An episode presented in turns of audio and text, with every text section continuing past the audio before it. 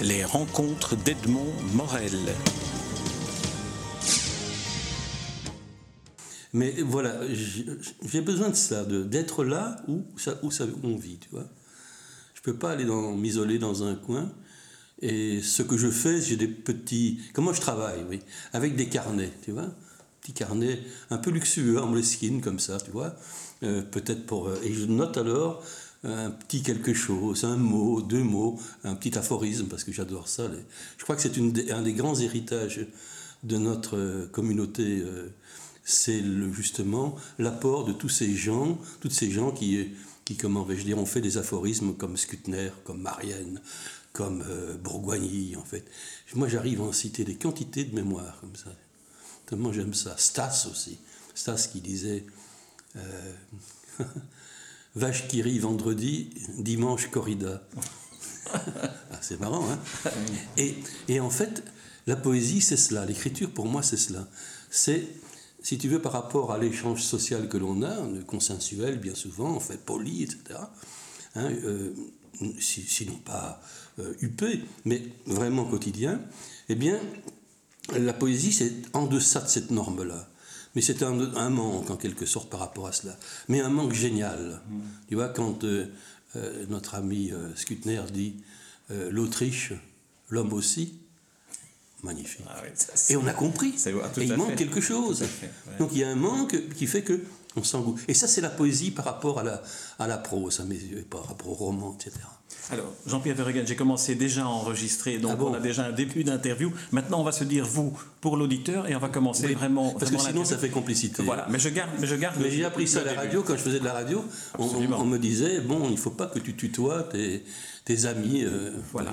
Parce qu'il y a l'auditeur qui est là et qui nous écoute. sinon, il, est, il, est, voilà. il est écarté. Et il ne sait pas euh, le livre euh, qui nous vaut d'être réunis autour du micro. Et puis, il ne sait pas non plus, il ne l'a pas lu non plus. Donc, il faudra mm. qu'en radio, on parvienne à en parler de telle sorte qu'il ait envie d'en lire. Alors, Jean-Pierre maintenant, je commence l'interview à proprement parler. Jean-Pierre Verregen, nous nous retrouvons à l'occasion de la publication de votre dernier livre en date, paru chez Gallimard, Un jour je serai prix Nobel. Alors, vous avez déjà commencé à évoquer un peu le, votre modus euh, scriptandi, pourrait-on dire, en, faisant, du latin de cuisine. c'est bien. Le latin de cuisine, ça m'intéresse parce que je, travaille à la cuisine. C'est dans la cuisine que vous travaillez. Racontez-nous un peu comment, comment, comment viennent euh, ce style, cette formulation, cette cette euh, dégustation de la langue française Oui, ce qu'on appelle des, petites fusées verbales, des petites giclettes comme ça. Hein, je disais d'ailleurs, euh, gilette, l'âme des poètes, ou un truc comme ou giclette. Mais oui, ce sont des petites choses, un mot peut-être, une petite phrase, un bout de phrase, euh, quelque chose que j'entends à la radio parce que j'écris. Et la radio continue. Donc j'écris dans une espèce de bulle totale. Totale. Je n'entends pas ce qui est autour de moi. Donc ça veut dire aussi que je suis un gaffeur quelque part, un distrait, un Jean de la Lune, comme je dis. En fait, il y a une liste des, des gens, des, gens d'antan que je, que je connaissais dans les, les, petits villages wallons, puisque j'ai euh, j'ai vécu euh, à Franières. Franières, c'est près de Floref, au-dessus du séminaire de Floref, un petit trou qui s'appelait Trémourou, euh, où ma mère m'avait confié à une grand-tante, puisque mon père était prisonnier à l'époque, en fait, quand je suis né. Et donc voilà, euh, voilà pourquoi je m'intéresse aussi à, pour moi, le plus grand poète euh, de tous les temps, c'est le peuple. Je crois que c'est le langage populaire, c'est lui qui invente la toponymie, euh, qui invente les, expressions de langue basse, mais aussi de langue haute. Et cette alternance entre le bas de notre langue, c'est-à-dire le, le, vulgaire en quelque sorte, le vulgaire au sens vulgum pecus, comme on dit, et le, haut, le, nadir, en fait, le zénith et le nadir, eh bien, ça me, je, contrebalance toujours cela. Et j'ai toujours un exemple, si on fait du monocorde, si on se dit, tiens, je vais écrire en subjonctif. J'écris en subjonctif. Très bien, très bien. Subjonctif imparfait de préférence. Alors on en arrive à, des catastrophes. Et Maurice Roche, que j'ai bien connu en son temps, qui était de la, la revue Change et qui est un grand écrivain, décédé aujourd'hui, et disait encore eût-il fallu que je la connaisse. je trouve ça admirable. Ah voilà, Et donc voilà, voilà, où je, Pourrais, je, pourrais, partir de là, moi. Hmm. Est-ce qu'on pourrait dire que, euh, pour, pour, faire référence au surréaliste et à l'écriture automatique, que d'une certaine manière, c'est l'invention euh, spontanée qui crée la poésie un peu particulière, un peu décalée de, de ce que vous écrivez? C'est le regard aussi. Je peux être en voiture et lire les publicités euh, détournées, le détournement. Voilà. Quand euh, j'ai été invité par euh, Pierre Pierret à l'UCL, ici, ici voisine, eh bien, il m'avait demandé quatre conférences. Et j'ai fait, non, je ne peux pas faire des conférences je suis trop brouillon et trop, trop emballé, euh, comme ça, trop, trop, trop déferlant, en fait. Et donc, euh, qu'est-ce que j'ai fait? Quand j'ai le, le, livre qui s'ensuit est paru chez Lanzmann, j'ai fait un abécédaire. Un abécédaire de, de ma pratique. A comme aphorisme, justement, ou bien C comme calembour, que sais-je, en fait. Et B comme Brucker. Ah. Et oui, j'ai un salut à, à Roland, absolument. Qu'est-ce que, qu'est-ce que, c'est lui qui a pour ceux qui ne le connaissent pas, parlez-nous un peu de Roland Brucker. Ben, Roland Brucker était, était un, il disait un dessinateur, il était modeste. Il disait un dessinateur, ce qui est beau. Il a illustré euh, la revue Marginale euh, très longtemps, mais il est aussi en, cheville, en quelque sorte, avec euh, André Balthazar et les éditions du Délibule. C'était une grande amitié. Ils ont fait Lexicon ensemble, qui était très beau. Hein. Éloge du pain, de la chaussure, de la, de la poire, enfin des choses absolument hors norme, hors norme. L'hors norme, c'est important. Mm. Même cette collection est hors norme pour moi. C'est hors série. Mm. Donc. Euh, cette collection-là, vous désignez le, livre Un jour je serai prix Nobel, je, votre dernier livre. Hein. non, je, je, pense à notre auditeur. Que, l'auditeur m'excuse, mais. Il n'y a, pas de problème. Et donc, quand j'ai fait cela, j'ai fait un, un, un petit euh, chapitre sur le détournement. Alors, le détournement, c'est quoi? C'est une phrase que l'on lit comme ça, et puis qu'on a envie de, de, court-circuiter ou bien de, de, changer quelque part. Euh, ça peut être une contrepétrie, j'en ai fait une euh, qui, qui m'a valu des, des, non pas des insultes, mais enfin des récriminations, parce que j'aime beaucoup Marcel Thierry, oui, je, lis Marcel Thierry, mais euh, son fameux titre, Toi qui pâlis au nom de Vancouver, j'en avais fait Toi qui restes couvert quand Marcel pâlit. C'était pas méchant. C'est jamais méchant, méchant. C'est c'est comment vais-je dire parodique, c'est, oui, il y a un peu de raillerie, mais en fait jamais, jamais pour dire euh, écraser l'autre, en fait jamais. Ça, c'est, ça, je peux le certifier. Lorsque j'étais à Liège au Cirque d'hiver, qui est un lieu magnifique pour la poésie et pour le théâtre, euh, c'était Antaki à l'époque, et j'allais souvent. D'où j'étais à Jean Blou, je rejoignais plus facilement Liège où j'avais mes amis que Bruxelles. C'est très drôle, mais c'est comme ça. Pour revenir à Roland Brucker, oui, pour, dont on est parti, comment est-ce que vous décririez son, son, travail de dessinateur, comme il disait? De dessinateur, je dirais, c'est, comment vais-je dire, euh, bah, quand il fait des, des, des, sujets comme avec des têtes de patates comme ça, il y a justement cette, cette ironie, en fait, très forte, ce coup de, de crayon, en quelque sorte, qui, qui perce toutes les, habitudes pontifiantes, quoi, en fait. Tous les, tous les, oui, c'est ça, tous les poncifs et tous les, pont, les, pontifiants, quoi, en fait. il, écrase tout ça de manière euh, caricaturale. Il est fort. Il est, alors, il a, il a aussi très forte écriture, c'est-à-dire que quand il souligne un dessin, par exemple, moi j'ai sur mon ordinateur, qui est là à nos côtés, euh, quand je l'ouvre, j'ai un portrait que m'a fait euh, qui a fait de moi, comment vais-je dire, euh, Roland Brucker, et il est indiqué en dessous auteur mélancolique. Et ça me convient absolument, absolument. C'est-à-dire que j'ai parfois une, écriture avec de la tristesse dans ce que je fais, et en même temps de l'hilarité, en fait. Et je passe toujours de l'un à l'autre. Et dans ce, le livre dont on va parler, c'est bien cela, quoi, en fait. Il y a un moment donné où je parle de ma santé qui n'est pas, pas très très vaillante, qu'en fait, et je dis, tiens, je porte un appareil nocturne contre les apnées du sommeil. Voilà, par exemple. Parce que, parce que je suis trop gros, je fais le prix de Migros. on, en reparlera. On, va y venir. encore un mot pour embrayer de Roland Brucker à vous. Est-ce qu'on pourrait dire, même si Roland Brucker, à mon avis, est aussi un écrivain, qu'il est en quelque sorte le, dessinateur qui correspond le mieux à ce que vous vous faites dans l'écriture? Je dirais oui, tout à fait. Mais vous avez raison de dire que c'est un écrivain quelque part aussi. C'est un écrivain qui a écrit en dessous de cette... peut-être soulignant ses, dessins, mais c'est un écrivain d'abord. Comme Hergé est un écrivain pour moi. Il y, a, il y, a, comme ça des gens où on se dit, tiens, ce sont des dessinateurs, des gens de BD, mais non, pas du tout. Il y a aussi des écrivains parmi eux. Ils ont choisi ce mode d'expression terminé. Voilà. Hmm. Alors, on va entrer, si vous le voulez bien, dans le livre Un jour, je serai prix Nobel. Alors, je, je, je vous propose de, de, de, Je vais vous proposer une série de, d'impressions que m'a donné la, lecture de, de, ce livre, des impressions qui en fait finissent par être assez contrastées qui mhm. euh, partent de, de ce sourire que vous avez pour parler des choses du quotidien en les détournant, pour arriver à quelque chose de beaucoup plus grave vers la fin, qui est presque comme des autoportraits à la Rembrandt. Et notamment, pour, pour euh, en arriver directement là, notamment dans, dans, ce texte La tronche de ma mère, ah où j'ai l'impression où je vois là un autoportrait extrêmement sévère, lucide et, et finalement très proche d'une réalité, euh, mais aussi d'une forme de, de, souffrance de, de, de voir le, le, vieillissement. Le vieillissement, oui, oui les, les, tâches de Judas, comme on dit, les, les effets du vieillard.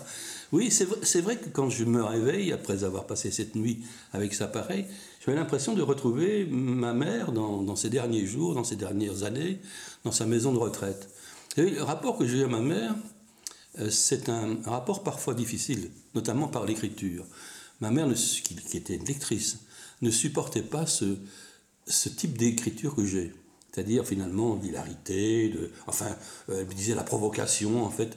Et elle ne lisait pas ce que je fais. Mon père lui racontait mes bouquins, mais elle ne lisait pas.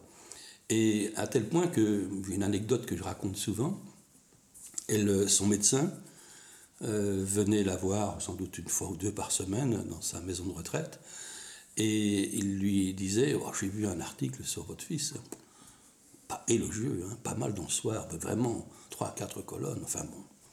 Et ma mère était Ah bon, ah bon, elle, ne voulait pas savoir ce qu'il y avait dans l'article, hein, Et un jour, un jour, elle se dit, parce que chaque fois, il lui disait, c'est bien, j'ai vu ça, j'ai lu ça, etc.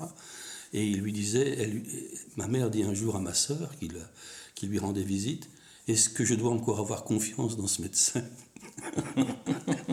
admirable. Ah c'est vraiment une anecdote extraordinaire, celle-là. Mais ceci dit, dans la tronche de ma mère, c'est aussi un, portrait de, un portrait de vous. On est un peu comme un Rembrandt devant son miroir qui se, se peint à différents moments de sa vie. Mais vous n'avez peint que ce moment-ci aujourd'hui avec la CIPAP que vous évoquez, les problèmes de, la fragilité de la santé. respiratoire, oui, c'est ça. Oui. Mais, mais j'ai fait des autoportraits dans d'autres bouquins aussi, les, portraits de l'artiste en... Euh, D'ailleurs, il y a un compte-rendu par rapport à ce livre qui est paru, sur le net, où le, chroniqueur dit « Portrait de l'artiste en pied de porc ». Je ne l'avais pas, du tout pensé, mais c'était ça. Et j'avais fait des portraits de l'artiste en travelot de mots. J'ai fait des portraits de l'artiste en grosse môme piaf, en pensant à ma grand-mère, alors qui était bouchère à Orléans. et oui, c'était c'est drôle, non pas je ne suis pas d'ascendance française, mais ce sont des Flamands, d'Ypres, qui étaient, qui étaient immigrés depuis quelques générations, bien avant la guerre 14-18, en France, donc, et à Orléans en l'occurrence. Et, c'est pour ça que dans, je peux ironiser de tout. Même ma grand-mère, je dis, elle, elle, était un peu, un peu grassouillette, un peu grasse même, oui. et, je disais euh, de mon grand-père qui est mort euh, elle était de d'Ypres, et c'est pourquoi mon grand-père est mort d'hypérite durant la guerre 14-18. Et donc c'est vache hein, comme truc, hein. d'autant plus qu'à la, à la fin, à la fin, euh, je dis, euh, je, euh, je t'aimais bien tousser, tousser, je tousse en même temps, c'est une vacherie en fait, une vanne, mais une vanne qui, il faut que ça sorte de moi pour m'en débarrasser.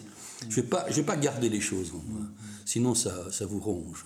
Encore un mot sur ce, texte sur votre, sur votre mère, qui est votre autre portrait. J'ai l'impression que l'ironie vous est venue euh, de manière moindre que dans les autres, comme si vous vous, vous, ah, vous, retenez, là, vous, vous, retenez beaucoup là, c'est un texte grave. Comme... Oui, oui, c'est vrai. C'est un texte plus grave, mais qui, est, qui, qui, a sa place aussi dans, dans ce qu'on vient de dire maintenant, à savoir ces textes un peu rigolard, avec des aphorismes, des, brèves de comptoir, un côté populaire justement. Mais en même temps, il y a ce, retour sur les deux pieds sur terre, quoi, en fait, les deux pieds sur, son, sur nos poumons. Ce qu'on pourrait dire, c'est un peu comme cette image éculée du clown qui, de temps en temps, enlève le nez rouge et puis se voit sans le nez rouge. Absolument, c'est ça. Un clown, c'est bien. J'aime beaucoup ça. Et l'idiotie aussi. Il y a un éloge de l'idiotie là-dedans. Et je disais dans un autre bouquin, je suis idiot, mais idiot comme Idionysos. Voilà. Ah, ça, c'est différent.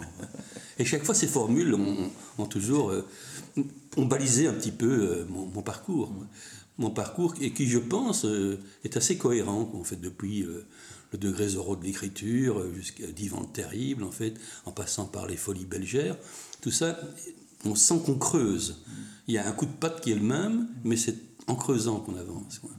Il faut quand même rappeler que vous êtes euh, parmi les auteurs vivants, le deuxième, je pense, avec William Cliff, à être paru dans la collection Poésie de Gallimard. Oui, Ce qui veut dire que c'est une forme de, de prix Nobel français, quoi. je veux dire, c'est vraiment. Ça, ça, vous a fait quoi ah, ça, ça, fait. Euh, écoutez, moi, j'ai donc euh, Ridiculum Vitae et Arthur Imbur qui sont parus dans cette collection prestigieuse, puisque on se retrouve avec, à côté de Hugo, à côté de, des grands noms, euh, qui ont été publiés. J'avais l'autre jour sur le Printemps des Poètes vu la liste des gens qui ont été publiés de leur vivant.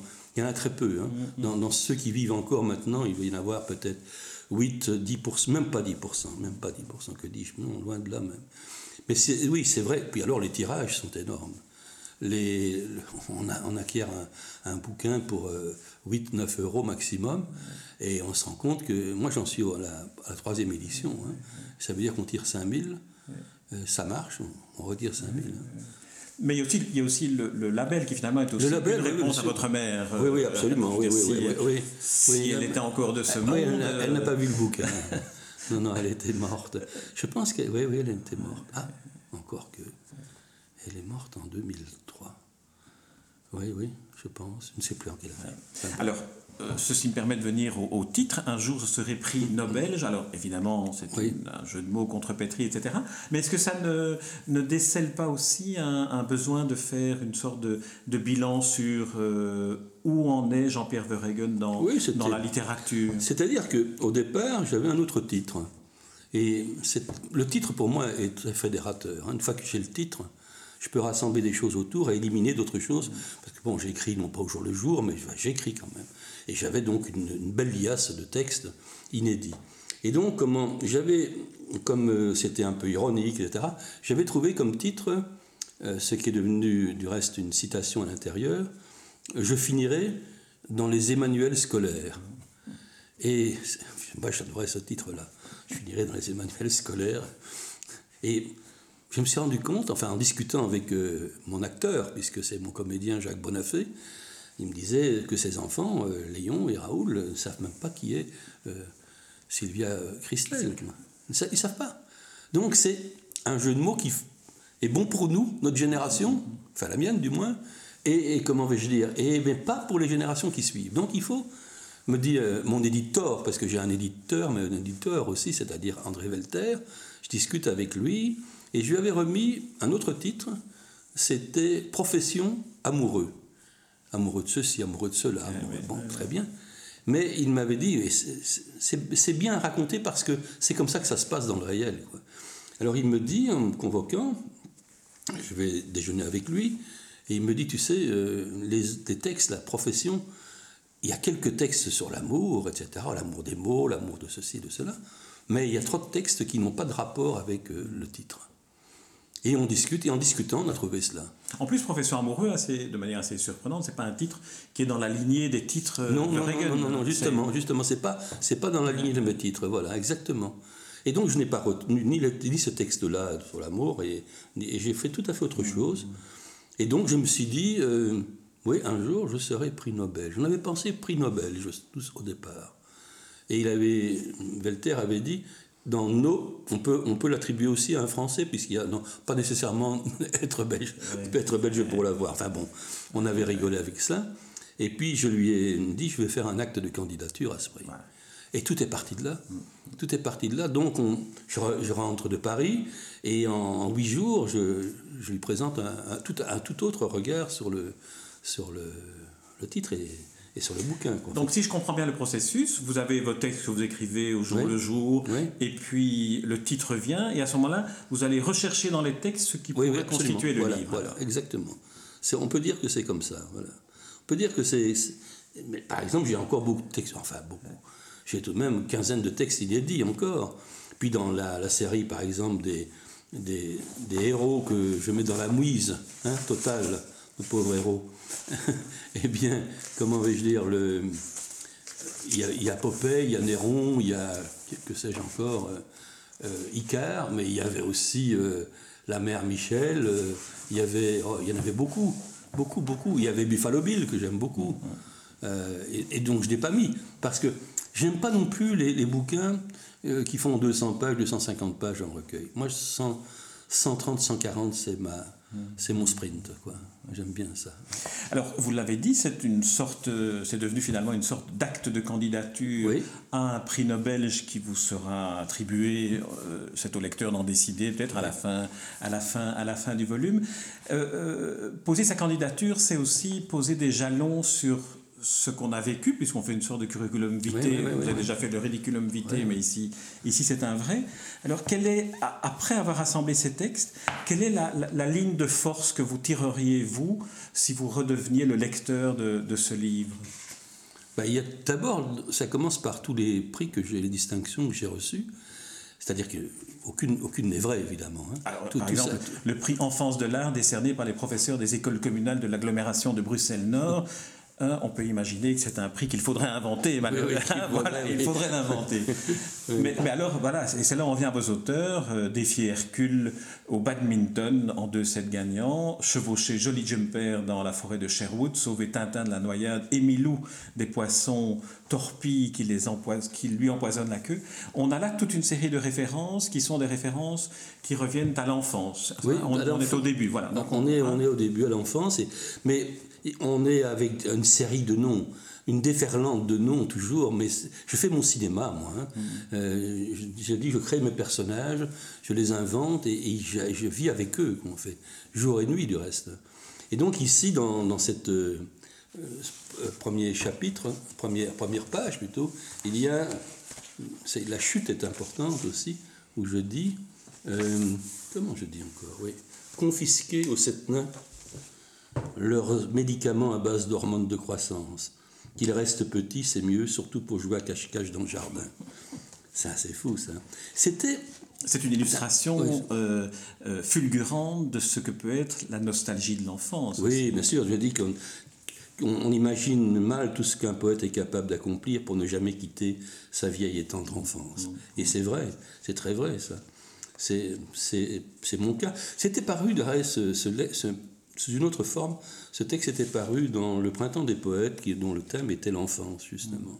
Est-ce que là, on retrouve aussi cette très belle formule de Roland Brucker, mélancomique il y, a, il y a cette forme de mélancolie qu'il faut mettre en couleur. De nostalgie aussi de l'enfance, hein, nostalgie de l'enfance. Et puis, ça, ça se suit par le prix Rago, VIP des auditrices et auditeurs de RTL TVI. Ça, c'est une vanne. Hein. Là, c'est la férocité qui remonte à la surface, parce qu'il faut quand même ne pas se laisser attendrir trop, trop, explicitement. Non, non, non, hein. non, non, Et alors, alors là, ils reviennent euh, pas mal de mes, de mes comment vais-je dire, personnages principaux, à savoir euh, la Vénus de Milo, qui devient la Vénus de 1000 kilos, et même la verrue de Milo, le, la victoire de Samothrace qui devient la victime, puisqu'elle est sans tête, la pauvre. Et, et enfin, euh, Mona Lisa, toujours que j'aime beaucoup, et les, il y a juste que les, même les glandeuses de Millet. En fait, bon, il, y a, beaucoup de vacheries. Et c'est vrai que c'est chaque fois un, un, feu d'artifice, parce que quand on lit, je, je l'ai lu à deux reprises, et chaque fois, euh, et je pense que pour la plupart des lecteurs, c'est quelque chose qui doit survenir, chaque fois je me suis dit, tiens, en le lisant une première fois, m'a échappé peut-être la moitié de tout ce qui s'y trouve, et donc il faut, il faut s'y reprendre à plusieurs fois. C'est aussi, euh, échapper, c'est, je, je veux dire, quand moi je lis, en, lecture publique, en fait, en lecture performance pratiquement, je lis sans, sans attendre que le, qu'on comprenne tout. Mm-hmm. Euh, sinon, sinon on, met en évidence un jeu de mots. J'ai horreur de ça. Ça fait partie du texte et de la vitesse du texte, de la vitesse d'énonciation du texte. Et donc ça, c'est le prix Rago, puis il y a le, le prix euh, euh, concours du violon dingue au conservatoire de Waterloo. Et alors, il y a aussi la, nouvelle traduction gréco-latine. Je me suis fait. jeune espoir. Un jeune, espoir. jeune espoir. Et j'avais commencé dans, dans Ridiculum Vitae à faire pas mal de traductions latines. Hein. C'était les pages roses, en fait. Et, et un jour, il y avait un colloque à la Sorbonne et je me suis trouvé en face d'un monsieur qui était venu expressément pour me rencontrer, je pense, et qui était le responsable des pages roses du dictionnaire Larousse. Et non, non pas qu'il au contraire, il était ravi de, ce que j'en ai fait. Et je lui avais dit, comment c'est venu? Ben, C'est venu dans une conversation avec Desproges, avec Pierre Desproges. J'étais dans l'antichambre de, de Nicole Vimard, de la collection Point Virgule à, Paris. Et en face de moi, un monsieur très timide, que j'avais reconnu évidemment, mais vraiment très timide. Et on a parlé. Je me suis dit, écoutez, moi je suis une admiration pour euh, ce que vous faites, mais je ne fais pas pareil. Je fais une traduction plus grosse cuisine encore, en fait. Hein. oui, parce que lui, il avait euh, modus euh, vivendi, il avait fait modus vivaldi, ta gueule Vivaldi, quoi, en fait. Hein. C'était bien. Et donc, j'ai pris un petit peu goût à cela. Et quand je suis rentré, je me souviens dans le train, j'avais écrit My Taylor is rich et j'avais écrit Elisabeth a du pognon. oui, c'est vrai qu'on on le retrouve là. Il y avait, et on retrouve euh, ici ces pages roses. Euh, et on retrouve, on retrouve ceux-là, ces, citations dont je viens de parler, mm. plus anciennes, dans le spectacle de Laura Léhardy de Jacques Bonafé, en fait, mm. où il en cite. Hein, que, euh, Roderick a-tu du genou, en fait. Bon, Jacques Bonafé qui a eu d'ailleurs un Molière, un, Molière pour, ce, pour, ce, spectacle. Et rappelons aussi que les pages roses sont les pages, pour la génération Internet d'aujourd'hui, que les pages roses sont les pages dans lesquelles figuraient les traductions réelles en français des expressions latines, latines euh, comme, grecques, etc. Comme verba volant, ouais, par exemple. oui. Alors, on, continue. La, donc là, on était dans, dans, l'enfance et la jeunesse avec les prix. Et puis alors, on arrive, mais là, vous avez pris mon exemplaire, donc je vais le reprendre pour ah, retrouver oui, Non, non, non. Alors, après les, les, prix, on a, on a une sorte de, de déferlante euh, de gourmandise. on, entre là dans la cuisine vraiment, dont on parlait tout à l'heure. Ou là, et en plus dans une cuisine euh, roborative, c'est roborative, hein. on, peut dire cela. Du reste, si on, refait, comme on en a l'intention, mais il est occupé à d'autres choses pour l'instant, avec Jacques Bonafé, un spectacle, on, va prendre des textes sur la nourriture, comme ça. Et on va les intituler, j'ai déjà le titre, Les uns et les ogres. ça s'appellera comme ça si, si, ça, si ça vient. Alors là, oui, oui, un prix pied de porc, où je rappelle que je vais manger un pied de porc euh, le dimanche dans une cantine bruxelloise.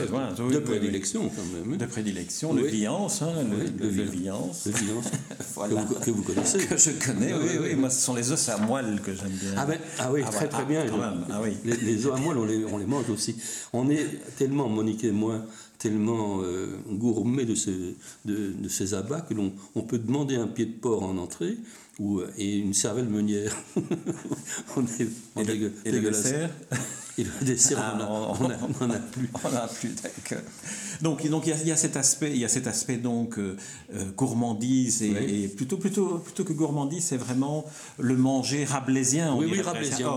on, est truculent, quoi, en fait, truculent. ça. Et alors là, euh, vous, vous nous lisez un, le pied de porc. Je bien que vous nous lisiez quelques, quelques lignes du pied de porc. tel qu'il vous apparaît sur la table du Viance. Voilà, je vais commander là. Le dimanche, je mange, que dis-je, je déguste à mon aise mon pied de cochon au Villance, ma cantine bruxelloise de prédilection. Un entier pied, arrière de préférence, le plus recommandé par tout bon charcutier. Habilement désossé, détaillé en gros dés de gras et maigre mêlés, et reconstitué en salpicon dans sa forme initiale, et sa chair qui ressemble à s'y méprendre déteste sa sapidité toute différente à celle de la hure de porc marbré ou du fromage de tête, mais en nettement plus goûteux, plus goûteux, croyez-moi. Ah, qu'est-ce que ce pied enveloppé dans une crépine, nous voile royale s'il en est, et servi braisé à point nommé, me fait saliver ma bouche, etc. Alors ici, on se rend compte, c'est pour ça que je vous l'ai fait lire, que l'humour, l'ironie, le jeu de mots est absent. On entre dans une description qui est quasi celle d'un guide gastronomique passionné qui veut absolument être dans la précision de ce qu'il dit. Oui, sauf à la fin, ah, où je dis, je, je m'enchausse même, euh, je, pense à, mon ami François, euh, Félicien Rops, hein, qui avait sa pornocratesse, hein, sa son cochon, oui, son cochon, sa truie qu'il promenait à la laisse. Ouais, c'est ça. Et alors je dis qu'à la fin, j'avoue que toutes les nuits de la semaine qui précède, j'en rêve, je m'enchausse même et déambule en robe de soie dans ma soue de luxe afin que leur partie tendineuse s'assouplisse. Ainsi me semble-t-il être tenu en laisse par la pornocratesse de Félicien Rops en personne. Je suis alors sans vergogne, Madame Truy au pied d'or. voilà, ça c'est l'ironie. Il faut quand même, oui, ça revient, ça Il faut quand même la chute qui revient, mais il y a quand même beaucoup de sérieux dans. Oui, oui, mais une description dans, réelle. Dans, le travail descriptif. Hein. Oui, oui, mais, mais on me, l'a fait remarquer. Je pense quand on était justement à Passaporta euh, en festival, euh, Eric Clemens disait tout à coup, je suis resté sidéré que tu puisses écrire comme ça aussi. Voilà, aussi. Ce qui veut dire qu'on ne peut pas rire avec tout quand on est ogre. Oui, voilà, exactement. alors, euh, on, continue un peu, études euh, et diplômes, puis alors vous avez différentes professions et des métiers d'appoint qui complètent évidemment votre, euh, votre curriculum vitae pour le prix Nobel. Est-ce qu'il y a là une, un, métier ou une, une, un diplôme auquel vous tenez particulièrement? Mais oui, il, y a, il y a, bon, tout le monde sait qu'on ne peut pas vivre de sa plume quand on est un poète. Donc je devais mettre toute la, dans mon curriculum vitae les métiers d'appoint qui m'ont servi à, survivre, quoi, en fait. Hein. Et donc euh, j'étais responsable éditorial aux éditions Freud Aster. Et ça, c'était. Freud Aster, c'est une invention déjà d'Ivan Terrible, qui était sous-titré Les aventures de Freud Aster. Ah, oui, oui, ça revient, voilà, ça revient. Et alors là, il y avait 20 milieux sous les Jules de ma mère, les Jules de ma mère, encore. La mère qui revient. Oui, la mère qui revient, oui. L'inconscient, l'autre dans le coma. Et puis Oedipe à Jean Blou, biographie sélective en collaboration avec William Cliff. Ça ne doit pas le faire rire, lui. il dit Ah non, t'exagères, t'exagères. Alors il y a par divan, par derrière. Mm. Oui, méthode d'apprentissage du rythme pulsionnel en moins de 30 leçons. Si, si c'est pas toi, c'est donc ton frère, etc. Xtérix le grivois. Et voilà, et ça retourne, tombe sur la mer encore à la fin. Oui, chasseur de jeunes têtes poétiques, euh, ça c'est un travail qui est dérivé d'une lecture, par exemple, de, des, offres d'emploi dans le soir. Ah Alors hop, on, déplace cela, on retient quelques termes, et puis on, organise tout cela. C'est ma méthode à moi, c'est parfois d'avoir la chute avant d'avoir le reste. Mm-hmm. Et donc je théâtralise autour de cela pour arriver à mettre en évidence un petit quelque chose. Et là, c'est le cas, et c'est ce que je fais dans, la plupart des bouquins. Je lis des choses qui me, qui me débectent parfois. Je, trouve que les gens, les gens euh, exagèrent, et notamment nos, journalistes gastronomiques euh, ou bien sportifs, que sais-je en fait. Bon. Alors ils emploient des termes euh, que j'appelle modeux, c'est-à-dire on est à la mode, quoi, in. Alors on essaye d'en jeter. Et notamment, dans une chronique euh, culinaire, il y avait ce terme où il parlait d'un vin à fort potentiel de buvabilité. Alors je me disais, on ne peut pas passer à côté de ça. C'est aussi le rôle d'un poète, d'un écrivain d'aujourd'hui, que de défendre sa langue à fond. Moi, je, ne suis pas un destructeur de la langue. Je suis quelqu'un, bon, même si je la joue et je la rejoue et je lui tire la langue moi-même, euh, je suis surtout quelqu'un qui défend et illustre la langue française. Je, prétends à ce titre-là. Et donc, il montre qu'elle est très inventive, qu'elle est extraordinaire, cette langue, et qu'il a, Oui, en fait, bon, voilà, j'en suis son porte... Son, porte-rire drapeau, voilà. Alors, couchettiste, je suis aussi couchettiste, conseiller conjugal pour, me, pour les familles de mots recomposés, ça colle bien. Hein. alors, je ne sais pas, il y a un guérisseur, oui, spécialiste en, en maladies mondaines. Vous avez vu ça hein Ça, c'est bien parce qu'il y a tellement de gens qui, sont, qui confondent euh, génuflexion et, et, louange comme ça. Enfin, voilà. Artiste de cirque aussi. Hein. Et ça, c'est normal. Alors, on va pas les passer, on va pas passer tout le livre en revue. Je pense qu'on en a dit assez, ici pour, donner envie ben, à ceux qui voudraient euh, découvrir votre acte de candidature au prix Nobel, que, euh, à mes yeux, vous méritez amplement euh, pour ce livre-ci et pour tous les, tous, les précédents. Alors, Jean-Pierre Vergan, pour terminer cet entretien, j'aimerais qu'on évoque les trois personnalités euh, qui pourraient euh, vous contester le, ah prix Nobel. Alors, il y, en a trois. Alors, euh, Michel Léris, Hergé Mais j'aimerais qu'on commence par Marie-Thérèse Philippot, que je ne connais pas. Eh bien, qui est ma grand-tante. Ah, c'est cette dame dont j'ai parlé, qui m'a, ah, chez qui j'étais élevé, en fait, qui parlait mi-wallon, euh, mais très vernaculaire, et qui faisait que, euh, quand je suis euh, allé en première année à l'école, première primaire, donc je suis revenu chez mes parents, évidemment, au lendemain de, de la guerre, et j'étais, je mêlais tout mais le vernaculaire, le bon français. Et j'étais 23e sur les 24 élèves au classement général, comme on dit. L'année suivante, mon père m'a repris en main et j'étais très très bien classé. C'était différent. mais c'est une dame admirable et qui parlait, et parlait exactement comme, comme j'essaye de rendre son, son comment vais-je dire, son, son phrasé. Et je l'avais déjà euh, salué dans un numéro spécial que Jacques Socher avait fait à l'ULB, euh, La Belgique malgré tout et j'avais écrit 122 vers pour saluer Marie-Thérèse Philippot. Rien que le, nom de Marie-Thérèse Philippot, ah, c'est assez étonnant.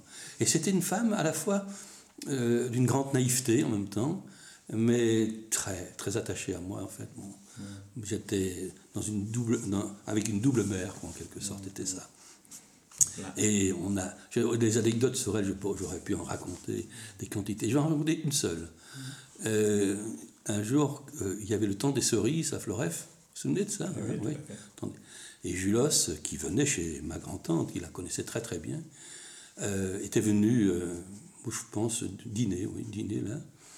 Et il lui avait dit Je veux que ce soir, vous veniez m'écouter, en fait. Hein. Oui, oui, je viendrai avec Jean-Pierre, bon, voilà. Et je l'emmène là-bas. Et Julos lui avait fait réserver un rang à la première, première rangée, première, oui, une chaise. Là. Et elle s'y assoit. Puis je lui dis Tu as eu un honneur quand même. Non seulement il t'a salué, hein, mais, mais il t'a mis au premier rang. Et elle, répond C'est normal, hein, il est venu manger chez moi. ah, c'est magnifique. C'est beau. C'est magnifique. Et on sent beaucoup d'émotion hein, quand vous évoquez Marie-Thérèse. Ah oui, oui, absolument. c'est l'enfant qui, qui revient à la surface. Ah, mais l'enfant revient souvent à la surface. Alors, Michaud, Michaud euh, j'ai essayé de traduire le grand combat avec des termes qui sont extraits du langage populaire wallon, en fait. Et il y a sûrement, c'est pas du wallon académique, hein.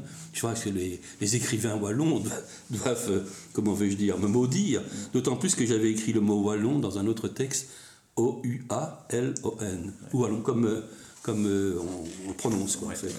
Donc il y a ces deux-là.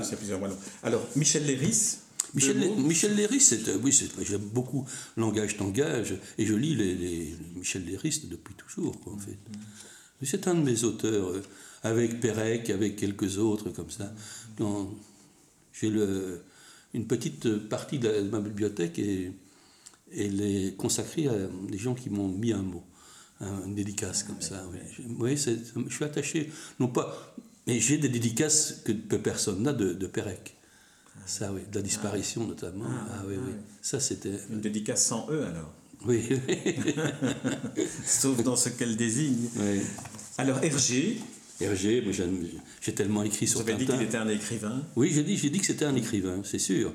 C'est sûr, quand, bon, tout le monde sait, je pense qu'on l'a montré, les, les, grands tintinologues l'ont montré. Moi, je suis juste un tintinophile. J'ai écrit des choses sur, les, sur Tintin dans un précédent livre, je crois que c'est dans Sodome et Grammaire. Et je voulais mettre Tintin là où il n'a pas été. Tintin à Namur, Tintin dans le Cotentin, ouais, en fait, bon, Tintin et Martine, enfin des choses comme ça. Mais Hergé, euh, c'est bien, euh, il y, a même une allusion à, des, une famille amie de, de Monique, à Bruxelles, rue du Lombard, en face de Sauvage Décor pour ceux qui connaissent. C'est un truc, un, petit insert, un petit clin d'œil, voilà. Un petit clin d'œil. C'est ça. Monique qui nous écoute. Voilà, qui nous écoute, voilà. voilà. oui, oui c'est. Alors à la fin, évidemment, euh, je ne pouvais pas m'empêcher de. Vous lisez, vous appréciez, précise le journaliste, euh, qui croit, et il croit qu'on lui demande des nouvelles de son nouveau bandage orthopédique. Et Oui, oui, répond Hergé je bande toujours avec Velpo. et alors, le fort en Flandre, là, c'est la vanne totale. C'est la vanne totale. Hein. La Flandre, là, c'était ma dernière question pour conclure. Mais peut-être avec une question sérieuse quand même avant que vous, de vous laisser lire la fin. Est-ce que ce que vous écrivez est traduisible dans une autre langue, notamment le flamand Et est-ce que c'est, dans le cas du flamand, l'esprit aussi qui est intraduisible L'esprit de ce que vous écrivez? J'ai des amis en Flandre, je, Peter Olvoet notamment, euh, qui, était, qui est d'Anvers. Euh, je ne sais pas si c'est traduisible, ça, de toute façon ça ne l'a pas été. Ça pas été. Mais c'est jamais été un de mes soucis. Ça. Ça n'a pas été un de mes soucis de dire, tiens, je pourrais écrire de la poésie qui serait traduite en, anglais, dans, différentes langues. C'est pas du tout mon, propos. Mon propos, c'est de creuser dans la mienne et de montrer que la mienne est extraordinaire. Et là, je m'excuse pour la référence, elle va paraître prétentieuse, mais euh, Wake n'est rien d'autre que cela. N'est rien d'autre que cela, ou bien les, Ezra Pont. Ce sont des gens qui ne se sont pas posé la question de savoir s'ils pouvaient être traduits ou non. Et ils l'ont été. Ils l'ont été. Mais je veux dire, dans le cas de, de Joyce. Dans le cas de Joyce, c'est James, Joyce, rappelons-le, oui. Euh, dans le cas de Joyce, c'est c'est quelqu'un qui écrivait lui-même et qui a sacrifié véritablement sa propre production pour, pendant 14 ans, puisqu'il a fait ça 14 ans, traduire euh, Joyce, dont il avait une admiration sans borne. Oui, voilà. Bon, Très bien. c'est pas un souci, ça, pour moi. Alors, alors Jean-Pierre Verrigan, on termine cet entretien par la lecture du dernier de ceux qui risquent de vous contester le prix Nobel, euh, ceux que vous appelez les principaux concurrents, en Flandre. En Flandre, ben, personne. voilà. Non, je ne crains personne, même pas le flamand de Lady Chatterley. Alors, Jean-Pierre Verrigan, on termine cet entretien sur cette dernière euh, pirouette, je dirais, euh, en rappelant le titre de votre dernier livre en date, Un jour, je serai prix Nobel.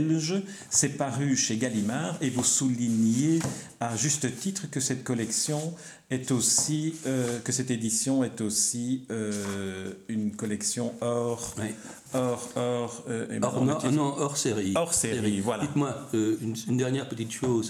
Lorsque j'ai fait cette dédicace, j'ai fait une dédicace à nos amis français, aux journalistes, qui était la suivante. votez pour moi, la Belgique vous hébergera. Excellent. Voilà. Alors, on, a la pirouette pour les Flamands, on a la pirouette pour les Français. Il ne reste plus qu'à vous attribuer, euh, à l'unanimité du jury, le prix Nobel. Merci Jean-Pierre Verrigen. Les rencontres d'Edmond Morel.